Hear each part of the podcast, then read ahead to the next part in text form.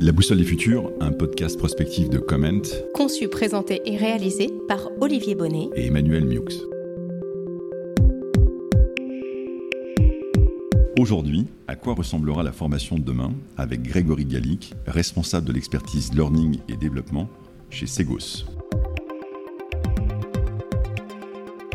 Dans son introduction au rapport de la Commission pour la libération de la croissance française, Jacques Attali écrit La croissance économique doit concerner toutes les dimensions du bien-être et d'abord celle de la liberté réelle qui permet à chacun, quelle que soit son origine, de trouver ce pourquoi il est le plus doué, de progresser dans ses connaissances, dans sa situation professionnelle, mais aussi dans ses ressources et celles de sa famille, de réussir sa vie et de transmettre son savoir et ses valeurs. Au-delà de la question de la croissance, certes bousculée depuis lors, on ne saurait mieux définir la place centrale de la formation dans nos vies. La formation initiale, bien sûr, mais aussi, et de plus en plus, la formation continue, celle qui, tout au long de notre vie, nous permet de continuer à apprendre et à progresser. Si l'on suit la grille de lecture que propose l'anthropo-conteur Claire Michalon, le monde se divise en deux catégories, ceux dont la vie bénéficie d'un minimum de sécurité et ceux pour lesquels elle est au contraire marquée par la précarité. Cette grille de lecture à prétention universelle, qui a la puissance de sa simplicité, fait cependant se rejoindre ces deux univers autour d'une même attention, voire d'une même obsession pour la formation, celle des parents pour leurs enfants, puis des adolescents devenus adultes tout au long d'une vie, dans laquelle ils pourraient occuper à l'avenir jusqu'à une quinzaine d'emplois différents. Or, si pendant longtemps transmettre, cela a signifié transmettre à l'identique, le XXe siècle a changé la donne en faisant primer la nouveauté sur la tradition. Nous avons franchi avec ce siècle un nouveau seuil. Ce n'est pas seulement le nouveau qui prime, c'est aussi l'inconnu qui guette, avec sa part d'inquiétude. Si bien que dans une émission récente, France Culture s'interrogeait sur l'éducation en se demandant s'il nous fallait réparer le futur en apprenant à devenir, comme le propose le manifeste d'Ouzbek Erika, de bons ancêtres. Nous vivons sans doute, comme l'a diagnostiqué Ken Robinson, la fin de l'éducation standardisée telle que nous la connaissons depuis le XIXe siècle. Et avec cela, sans doute aussi, la fin de la séquence formation, travail, retraite.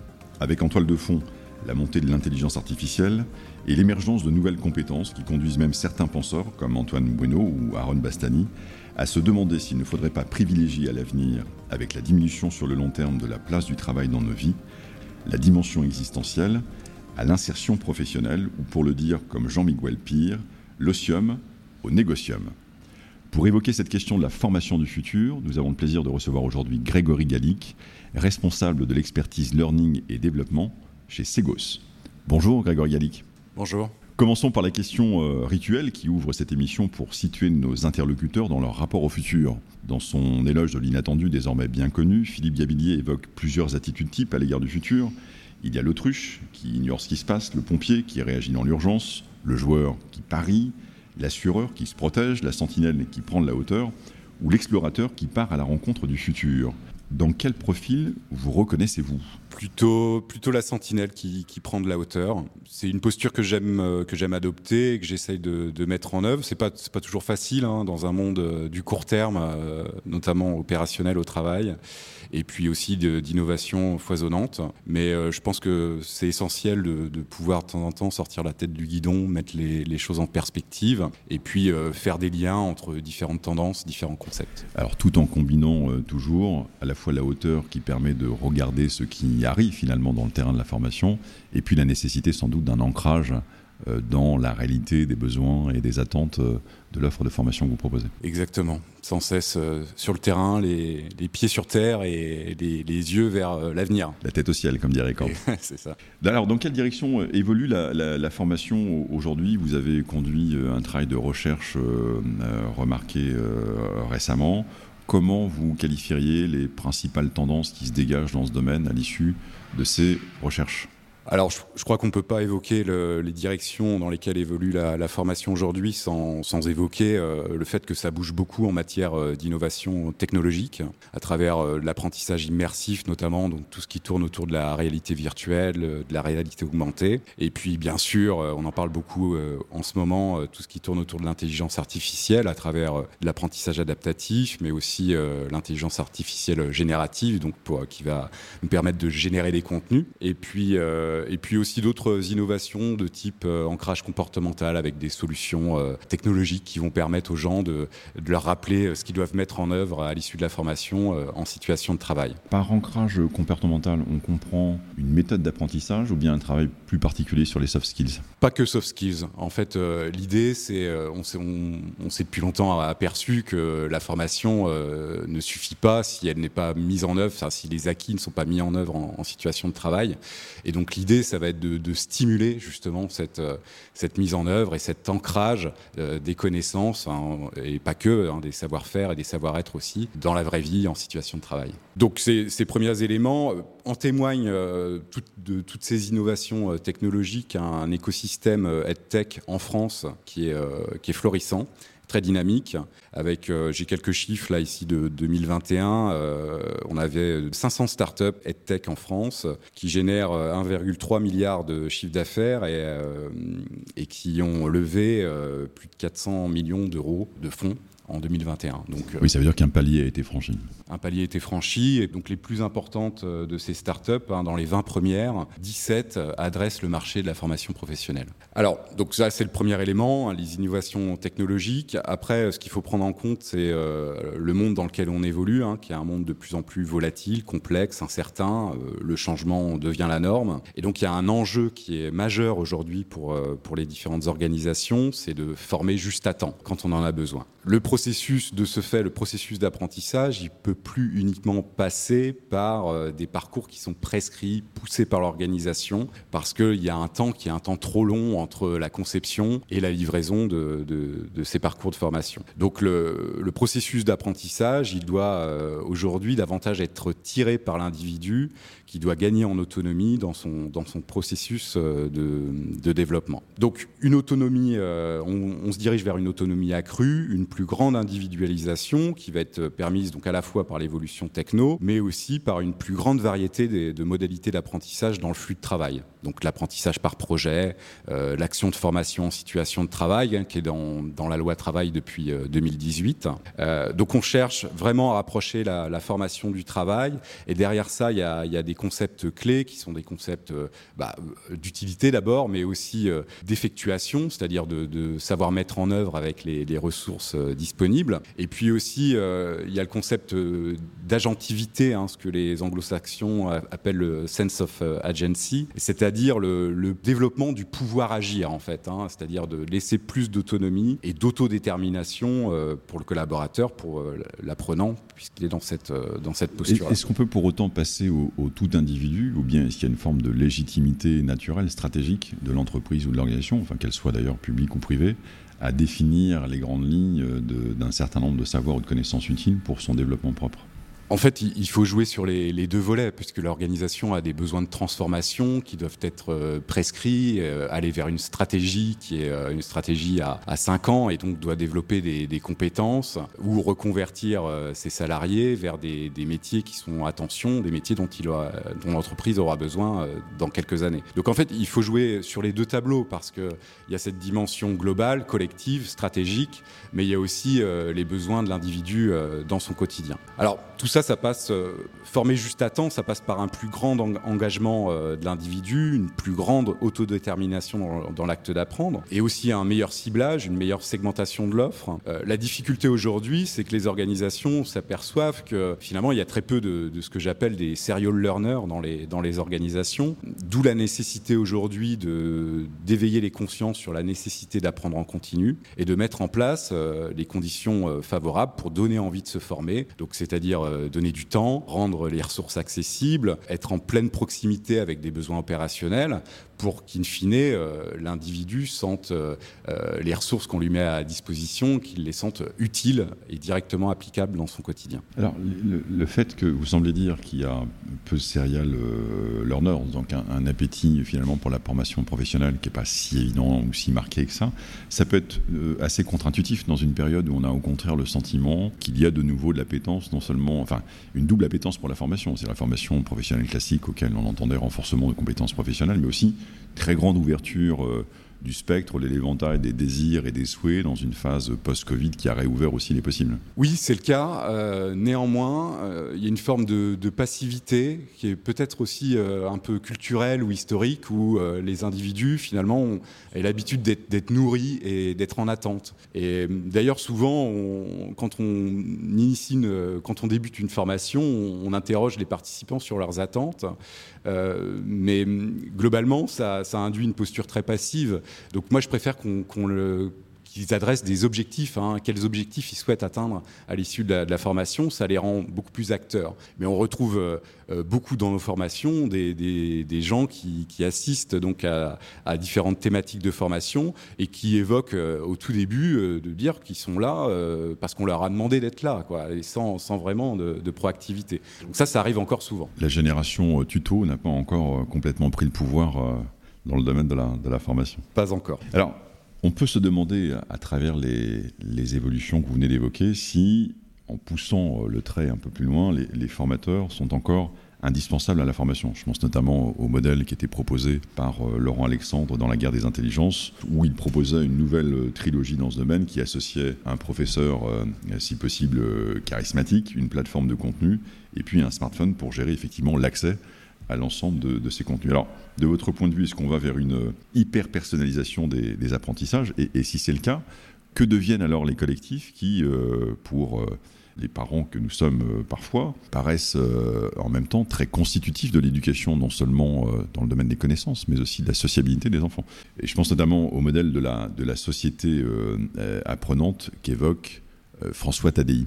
Alors, D'abord sur la, première question, euh, personnellement, je suis intimement convaincu que, les formateurs euh, sont encore indispensables euh, pour accompagner les, individus dans, leurs apprentissages. néanmoins, vous avez raison, ils doivent faire, je pense, un, un pas de côté, c'est-à-dire d'accepter finalement de ne plus être les seuls détenteurs et producteurs du contenu. Aujourd'hui, les, formateurs doivent devenir plutôt des, facilitateurs d'apprentissage, que j'aime appeler des learning matchmakers, en fait, hein, des entremetteurs d'apprentissage qui vont euh, permettre la, co-création des connaissances et mettre en relation euh, des individus pour qu'ils puissent s'entraider, mais aussi euh, mettre en relation l'individu avec des ressources, des contenus qui vont, qui vont lui permettre de, de progresser. Mais globalement, la tendance, c'est que le formateur va, céder petit à petit entièrement euh, la propriété du parcours et du processus d'apprentissage à l'apprenant, qui va négocier et déterminer lui-même ce qu'il va apprendre et comment il va l'apprendre. On se dirige donc dans, la formation, comme dans la société, vous l'avez dit, vers une plus grande personnalisation.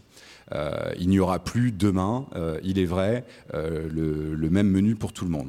Ah, est-ce que, est -ce que ce sujet repose la, grande question par excellence de l'éducation de, la formation à la française, qui est la question de, l'inégalité. C'est-à-dire que si effectivement on ouvre euh, de façon euh, très large finalement euh, le, sujet de l'accès à la formation sur un mode très personnalisé et totalement à la carte, sans élément de menu, que deviennent dans ce contexte-là ceux qui ont moins les moyens d'avoir ce réflexe et d'en actionner l'accès? Alors, Là-dedans, il y a une question d'autodétermination où effectivement, euh, peut-être que on va accroître les, inégalités euh, du fait que certains, euh, spontanément, à travers leur éducation, n'auront pas ce souhait, cette volonté, cette curiosité de découverte. Néanmoins, la personnalisation peut être également organisée. C'est le cas. À travers l'intelligence artificielle et ce qu'on appelle l'adaptive learning, euh, qui, euh, qui va permettre, de, à la manière d'un Netflix, pour, euh, pour simplifier, de, de pousser des contenus en fonction des, des pratiques de l'individu, en fonction de ses souhaits, en fonction de ce qu'il consomme le plus et en fonction de ses, ses besoins opérationnels. Donc là, il y a un champ des possibles qui, s'ouvre pour la formation professionnelle, pour accorder cette part de, personnalisation de manière plus fine, mais qui soit à la fois tirée par l'individu, mais aussi organisée, poussée par l'organisation via de l'intelligence euh, artificielle. Dans le baromètre euh, Segos euh, que l'on publie chaque année, donc pour les résultats de, 2022, il y avait d'ailleurs 45% des, DRH qui disaient vouloir mettre en place de l'adaptive learning à court terme au sein de leur organisation. Donc on voit que, ça bouge aussi de, ce point de vue-là. Mais encore une fois, de mon point de vue, ce n'est pas individuel ou collectif. Je pense qu'il va falloir euh, nuancer, euh, nuancer tout ça. Euh, la personnalisation n'empêche pas la dimension collective et on s'aperçoit que les gens ont besoin de collaborer, l'intelligence collective sont, est par ailleurs une thématique qui est très plébiscitée par, par nos clients. Donc en fait, il y, a, deux réalités qui, qui mmh. coexistent. Hein. on va vers plus d'individualisation, c'est vrai, mais plutôt des apprentissages théoriques, méthodologiques, conceptuels, mais aussi on va vers plus de collectifs pour innover, collaborer, créer, résoudre des problèmes et prendre des décisions euh, tous ensemble. C'est un peu une combinaison entre le hard et le soft d'une certaine manière. C'est-à-dire que la, structure, euh, la structure des connaissances et puis leur mise en œuvre euh, qui a une dimension plus collective. Exactement. Et pour répondre à ça, euh, je vais citer euh, Philippe Carré qui, dans son, dans son bouquin euh, L'apprenance, disait, je vais le citer, on apprend toujours seul, mais jamais sans les autres. Mhm. là, je crois que ça, ça répond bien à cette, à cette problématique. Alors, au fond, que devient la formation à l'heure de, des mémoires externalisées, je cite, que vous évoquez en, en, mentionnant Michel Serres? Et, quelles sont selon vous les, compétences appelées à, se développer au cours de ce siècle plein de qui s'annonce plein d'aventures assez passionnantes dans ce domaine comme dans d'autres? Je, pense notamment aux 4 C souvent évoqués pour euh, résumer euh, quatre compétences clés au XXIe siècle, que seraient euh, l'esprit critique, la créativité, et puis deux sujets que vous venez d'évoquer, la communication et la collaboration. Alors en effet, bah, j'ai beaucoup apprécié l'essai de Michel Serres euh, qui s'intitule Petite poussette en 2012. Euh, Michel Serres a, affirmé dans cet essai que la, mémoire n'était plus euh, toute puissante dans l'échelle de l'acquisition des savoirs. dans la mesure où finalement une myriade d'informations tient aujourd'hui dans un disque dur et dans le cloud à portée de main en permanence pour chacun d'entre nous. Et ce que je me dis, et Michel Serres ne connaissait pas ça à l'époque, en 2012, mais euh, les IA génératives renforcent finalement ce, phénomène.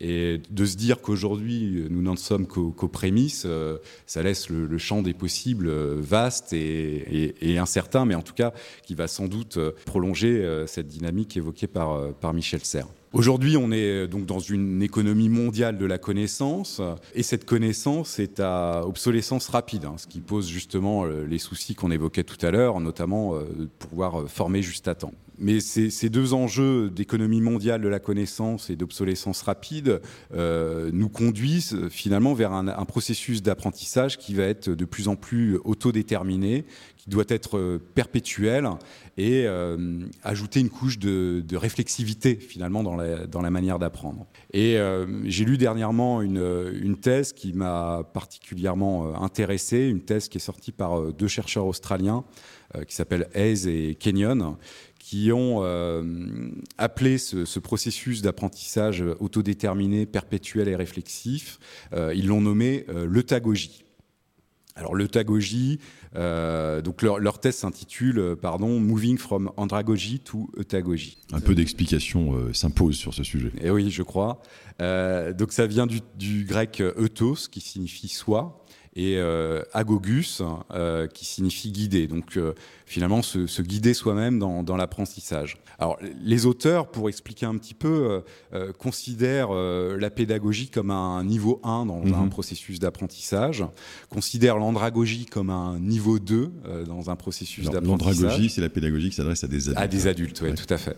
Et puis, donc, l'eutagogie se placerait dans un niveau 3.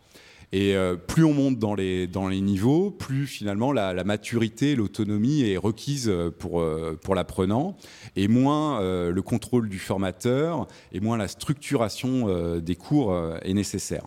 La mise en pratique d'un processus eutagogique implique aussi le développement d'une compétence qui va être déterminante dans les années à venir, qui est la compétence d'apprendre à apprendre, et puis aussi d'apprendre à désapprendre. Euh, les, deux, les deux, je pense, vont ensemble, puisqu'il euh, y a des pratiques qui, euh, qui disparaissent, et donc il va falloir faire le deuil finalement de, ce que l'on savait pour appréhender de, nouvelles manières de, procéder, de nouveaux concepts. Et donc, apprendre à apprendre, apprendre à désapprendre. Euh, on peut le faire seul, bien sûr, on peut le faire également collectivement, et puis désormais, euh, sans doute, euh, à l'aide de, l'intelligence artificielle.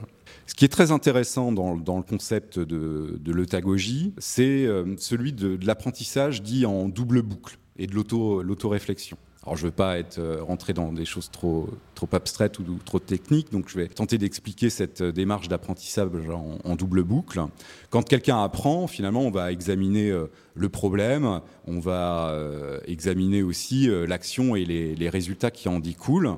Euh, donc ça, c'est l'apprentissage en simple boucle. Euh, quand on passe en double boucle, on va euh, également réfléchir au processus de résolution de problèmes en lui-même et finalement à la manière dont il influence nos propres croyances et nos propres actions. Et donc ce, ce processus va amener l'apprenant à réfléchir à ce qu'il apprend et à la manière dont il apprend. Et c'est clé parce que finalement, à l'avenir, comme les, compétences peuvent devenir obsolètes, elles restent évidemment euh, importantes euh, et sont mobilisées dans, le contexte de, travail, mais on ne va plus développer uniquement des compétences qui vont s'inscrire dans un contexte donné, mais on va également accompagner euh, les individus à développer des capacités qui vont leur permettre de prendre des mesures appropriées et efficaces pour adapter ces compétences dans des, contextes non familiers ou changeants. Donc finalement, réfléchir à la manière dont j'apprends euh, et réfléchir à ce que j'apprends va me permettre ensuite d'être euh, plus flexible dans des situations qui sont des situations changeantes, des situations qui vont être euh, non, non familières. Et donc, et personnellement, je suis assez convaincu que les, progrès des intelligences artificielles vont être de formidables leviers pour soutenir cette dynamique d'apprentissage autodéterminée et juste à temps. Alors justement, dans, ce contexte-là, sur quoi, sur quelles compétences l'intelligence humaine doit, doit-elle se, concentrer? Je pense notamment à deux choses. D'une part, l'étude de Murray Einstein dans The Bell Curve qui montrait une très forte corrélation entre les niveaux de QI et puis la prédictivité, si on peut dire, de la réussite sociale au sens le plus large du terme des individus, et puis donc quelque chose qui va plutôt dans le sens d'une assez forte validation de la notion euh, traditionnelle de QI, et puis l'autre, euh, l'ouverture assez remarquable réalisée par euh, Howard sur la pluralité des, formes d'intelligence. On en est un peu dans ce, contexte. Et si on rajoute là-dessus la montée en puissance de la, de la neuro-augmentation d'un côté, et puis de l'autre euh, de la, génétique, qui sont aujourd'hui autant de scénarios euh, imaginés pour doper les intelligences humaines. Dans ce contexte-là, sur quoi elle, gagne à se concentrer euh, l'intelligence humaine? Alors oui, la, la neuro-augmentation, je pense qu'il y a déjà des travaux en cours hein, à travers Elon Musk notamment qu'on peut citer avec son entreprise Neuralink. Alors Personnellement, je ne sais pas si c'est souhaitable, hein, mais, euh, mais, effectivement, euh, euh, l'un des scénarios possibles est une forme de, dopage des moyens cognitifs humains par une neuro-augmentation artificielle. Euh, ce qui est un peu vertigineux derrière ça, c'est euh, les conséquences euh, sur la, société. Je pense notamment à ce qu'on évoquait d'ailleurs aussi tout à l'heure, à savoir l'accroissement des inégalités. Donc là, je crois qu'elle est, elle est claire et assez.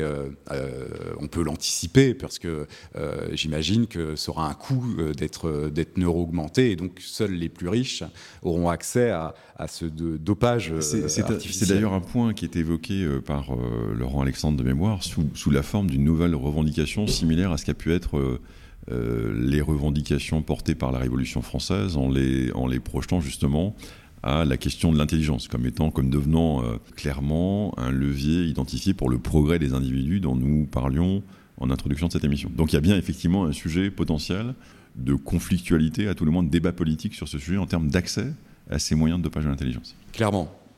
Et, euh, et, puis aussi, on peut se poser la question sur le monde du travail. Si on est tous euh, hyper intelligents, euh, hyper intelligents, finalement, peut-être qu'on n'aura même plus besoin de travailler. Et donc, est-ce la fin du travail? On peut se poser aussi la question. Donc, cette notion de neuro-augmentation vraiment pose des, questions sociologiques, sociétaux qui sont, qui sont importants et sur lesquels euh, voilà, j'ai du mal aujourd'hui à, me positionner. Et, d'ailleurs, je ne le souhaite pas vraiment, mais euh, bon. Euh, c'est une question ouverte en tout cas. si on y intègre en plus la, dimension des enquêtes internationales, l'une d'elles mentionnait il y a quelque temps le fait que pour environ 40% des Indiens et des Chinois, des pays où la pression sociale sur l'éducation et la réussite des enfants est considérablement plus élevée que celle que l'on peut connaître, déjà par ailleurs extrêmement réputée élevée dans le système français. Pour 40% des individus interrogés, l'accès à une forme de dopage de l'intelligence, y compris sous une forme euh, génétique, en forme de sélection génétique, était euh, perçu avec une certaine euh, légitimité dans un sens plutôt favorable. Donc ça dit bien qu'on n'est pas seul aussi dans ce domaine, mais qu'on agit dans un contexte, une espèce de compétition mondiale pour l'intelligence qui donne un peu la mesure des rivalités à venir. Tout à fait. D'ailleurs, ça me permet aussi de refaire le lien avec la notion de tagogie évoquée tout à l'heure. On, sait qu'à Singapour, ils sont très forts pour développer euh, les élèves en mathématiques notamment, et ils utilisent le concept d'apprentissage en double boucle, en fait, hein, c'est-à-dire de, permettre à, chaque élève de, réfléchir à, ce qu'il apprend et à la manière dont il apprend, et ce qui donne euh, visiblement donc des, résultats euh, plus, conséquents que ce qu'on peut trouver par ailleurs. Alors, pour répondre à, la question sur euh, ce sur quoi l'intelligence euh, humaine doit, se, concentrer euh, face à, tous ces défis et à ces innovations technologiques, moi je pense qu'il faut qu'on doit se concentrer sur des compétences qui, nous rendent plus humains, comme l'empathie, euh, le quotient émotionnel, euh, le quotient d'adaptabilité aussi.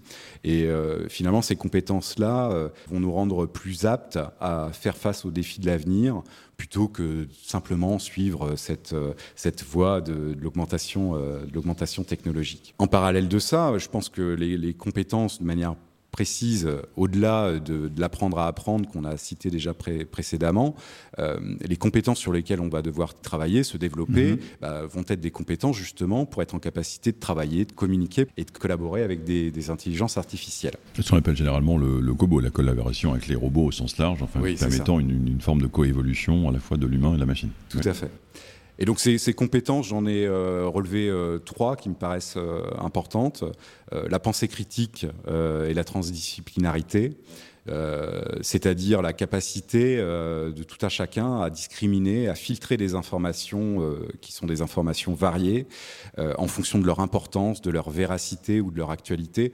On voit déjà aujourd'hui avec les réseaux sociaux que c'est déterminant, et ça l'est encore plus avec les chats GPT et, et consorts. Deuxième, euh, deuxième compétence clé pour moi, c'est des, questions d'éthique et de responsabilité, c'est-à-dire euh, euh, notre capacité à considérer les conséquences éthiques de l'utilisation de l'intelligence artificielle et de faire preuve de responsabilité pour, pour en minimiser les risques. Hein. On voit, il y a des exemples chez Samsung de, de collaborateurs qui, à l'issue d'une réunion, en voulant faire produire le compte-rendu par ChatGPT, ont livré le code source d'une innovation clé pour l'entreprise, euh, sachant que Microsoft euh, finance très largement OpenAI et que ChatGPT fait pour apprendre et donc pour ressortir ce qu'il a appris à, d'autres interlocuteurs.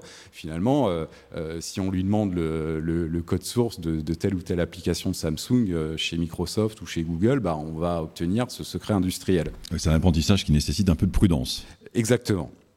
Donc c'était pour illustrer cette question de, responsabilité et d'éthique. Donc il va falloir accompagner les gens dans, cette, dans ces dimensions-là. Et puis le dernier point, euh, qui est celui de la créativité. Alors on, voit bien que ces, nouvelles intelligences artificielles euh, font preuve de créativité aujourd'hui, alors qu'on pensait finalement que cette compétence était euh, euh, l'apanage des humains uniquement. mais je pense quand même qu'il va falloir aller au-delà sur cette compétence de créativité. Pourquoi pas finalement développer cette capacité à générer de nouveaux concepts et solutions par une pollinisation qui va être une pollinisation croisée des idées humaine et artificielle. Et donc la combinaison finalement de tout ça euh, va nous permettre de faire, euh, euh, comme on dit en, créativité, 1 plus 1 égale 3. Je me demande d'ailleurs si cette idée n'est pas en train d'amorcer ou de créer la possibilité d'une espèce de voie française de la formation. Je le dis au sens en référence à l'étude, à mon sens assez remarquable, qu'avait produite Philippe Lenchoner sur la marque France, où il identifie finalement trois grands fondamentaux de cette marque de façon délibérément, avec beaucoup de recul en, s'émancipant un peu la structuration en secteur, etc. Et trois choses ressortaient de son analyse. La première, c'était l'amour ou la passion des beaux gestes, en fait, toute la référence à l'artisanat au sens large. Et puis deux autres idées qui font directement écho à ce que vous évoquez. Le deuxième, c'était la capacité à, modéliser, à théoriser en fait ce qui, advient. Et c'est une des, il y a une forme, je ne sais pas si on peut parler d'une préférence française pour la théorie, mais en tout cas, il y a un, vrai goût pour essayer de porter une forme de modèle euh, partageable avec, avec d'autres. Et le troisième étant l'art de la surprise, c'est-à-dire la capacité à surgir euh, à un moment, dans un temps ou dans un contexte où on n'attend pas nécessairement euh, le pays là-dessus. Donc, ce que vous évoquez en termes de, pistes un peu plus larges sur la créativité peut, d'une certaine manière, renforcer ou stimuler cette voie française euh, propre dans ce, dans ce domaine. Alors, c'est le moment du questionnaire de la, boussole, autour de, cinq questions librement inspirées du, questionnaire de Proust et, tournées vers le futur. Première question, Grégory Gallic, la période historique à laquelle notre époque vous fait le plus penser? Alors là, je ne vais pas avoir une réponse très, optimiste. Hein. Euh, c'est pas des plus réjouissants, mais finalement, la, période actuelle euh, et la, géopolitique actuelle me, fait beaucoup penser euh, au début du siècle dernier, donc avant la Première Guerre mondiale. Si on fait le parallèle, il y avait à l'époque, et je crois que c'est le cas aussi aujourd'hui, un, fort sentiment nationaliste qui, qui agite l'Europe. Euh, à l'époque, il y avait une poussée économique forte de, l'Allemagne. Aujourd'hui, on peut citer la, Chine euh, euh, comme acteur avec une forte poussée économique. Aujourd'hui, la Russie, on le voit bien, souhaite récupérer des territoires perdus. C'était un peu le cas aussi dans la géopolitique avant la Première Guerre mondiale. La France souhaitait récupérer l'Alsace et la, Lorraine, par exemple. Euh, et puis, euh, je citerai aussi euh, les jeux subtils des alliances diplomatiques qu'on observe tout à fait bien aujourd'hui. Donc, bref, j'ai l'impression qu'il suffirait d'une étincelle comme l'assassinat de François Ferdinand pour mettre le feu aux poudres. Hmm. Le, livre ou l'œuvre qui vous aide le mieux à comprendre le monde aujourd'hui ou, tout simplement que lisez-vous qui, qui contribue à, à, vous inspirer dans votre travail d'expert dans la formation? Alors pour faire ma sentinelle, euh, je, lis beaucoup de, j'aime lire beaucoup de, thèses, beaucoup de publications scientifiques qui sont liées à mon, secteur d'activité. Euh, donc, Google Scholar, par exemple, est mon ami parmi d'autres sites pour aller chercher des thèses, des, travaux de recherche qui, vont pouvoir m'inspirer et vont m'aider finalement à à, aborder des sujets avec une, certaine prise de hauteur. Euh, donc il y a, pas mal de, travaux comme ça qui, m'ont inspiré. Euh, euh, je citais tout à l'heure le Tagogi avec les chercheurs australiens. je peux citer aussi, pour comprendre le monde actuel, des travaux de, Johansen et, et qui ont publié en 2013 euh, un rapport de recherche qui s'intitule euh, Navigating in the VUCA World, donc euh, dans un monde volatile, incertain, complexe et, ambigu. Et je trouvais qu'il posait bien les bases à travers cet acronyme de, des éléments qui se jouent aujourd'hui dans nos manières de, fonctionner, dans, un monde qui est voilà, complexe, et, et comment est-ce qu'on peut transposer ça dans cette, des logiques d'apprentissage, et, tout ça m'intéresse m'intéresse beaucoup. C'est pas un métier, c'est une passion chez vous, là, la, formation. Le livre ou l'œuvre qui vous aide à mieux saisir les enjeux de demain? Alors, j'ai lu il y a quelques temps, euh, et j'ai choisi d'évoquer le, petit traité de cyberpsychologie de Serge Tisseron. Il faut recommander de façon générale Serge Tisseron à, à l'ensemble des parents, voire même des enfants ou des adolescents. Oui, je crois et euh, avec un sous-titre qui, m'avait fait sourire aussi, euh, pour ne pas prendre les robots pour les messies et l'IA pour une lanterne. J'avais trouvé ça assez drôle. Euh, mais au-delà de, du, côté un peu fun du sous-titre, il pose beaucoup de questions qui sont très intéressantes dans, dans ce bouquin, et notamment, j'ai relevé un petit peu quelques éléments. il pose la question de comment est-ce que nous allons considérer les machines à partir du moment où nous interagissons avec elles en les regardant dans les yeux, en leur parlant exactement comme nous le faisons avec un humain. Euh, il soulève aussi la question de est-ce qu'on risque pas de, leur accorder trop vite notre confiance et euh, quelle idée aurons-nous de nous-mêmes quand elles parleront de leurs sentiments bien mieux que nous des nôtres? Donc il y a un, vaste programme. Donc dans, son traité, il pose beaucoup de questions de ce type hein, qui amènent à la réflexion, c'est intéressant.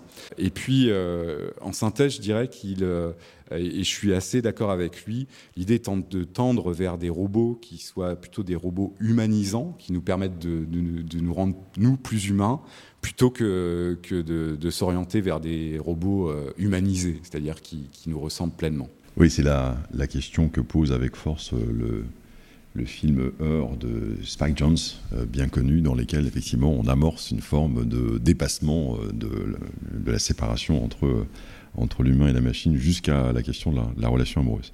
Quatrième question, les héros qui vous donnent le plus confiance dans le futur? Alors globalement, ceux qui agissent pour, euh, pour rendre accessible euh, et démocratiser l'éducation pour tous. Euh, je pense notamment aux enseignants en France et au fait qu'ils soient, de mon point de vue, pas suffisamment valorisés parce que c'est eux qui, qui créent le socle de l'avenir en fait. Hein. c'est eux qui, qui, créent le ciment du futur, de la pensée critique, du vivre ensemble. Et je trouve qu'on en a bien besoin euh, aujourd'hui. Et je pense que l'avenir de nos sociétés passe euh, donc par une plus grande valorisation de ces acteurs. Et de ce point de vue, euh, sous un angle de la, formation professionnelle, euh, je suis assez fier moi de travailler dans une entreprise comme Segos, dont la mission euh, finalement dépasse le, simple cadre économique, puisque en aidant nos clients à révéler le meilleur d'eux-mêmes, hein, on contribue aussi à, rendre le monde professionnel euh, meilleur, ce qui est porteur de sens pour moi et, aussi pour mes collègues. Et enfin, la, qualité qui vous semble la, la plus porteuse dans le futur? Alors, J'en citerai trois, euh, si vous le voulez bien, avec un tiercé gagnant qui serait, euh, qui tournera autour de la, curiosité, de l'ouverture et, euh, notre adaptabilité au changement. Merci, Grégory Gallic. Merci à vous. La Boussole du Futur, un podcast prospectif de Comment. Conçu, présenté et réalisé par Olivier Bonnet et Emmanuel Miux.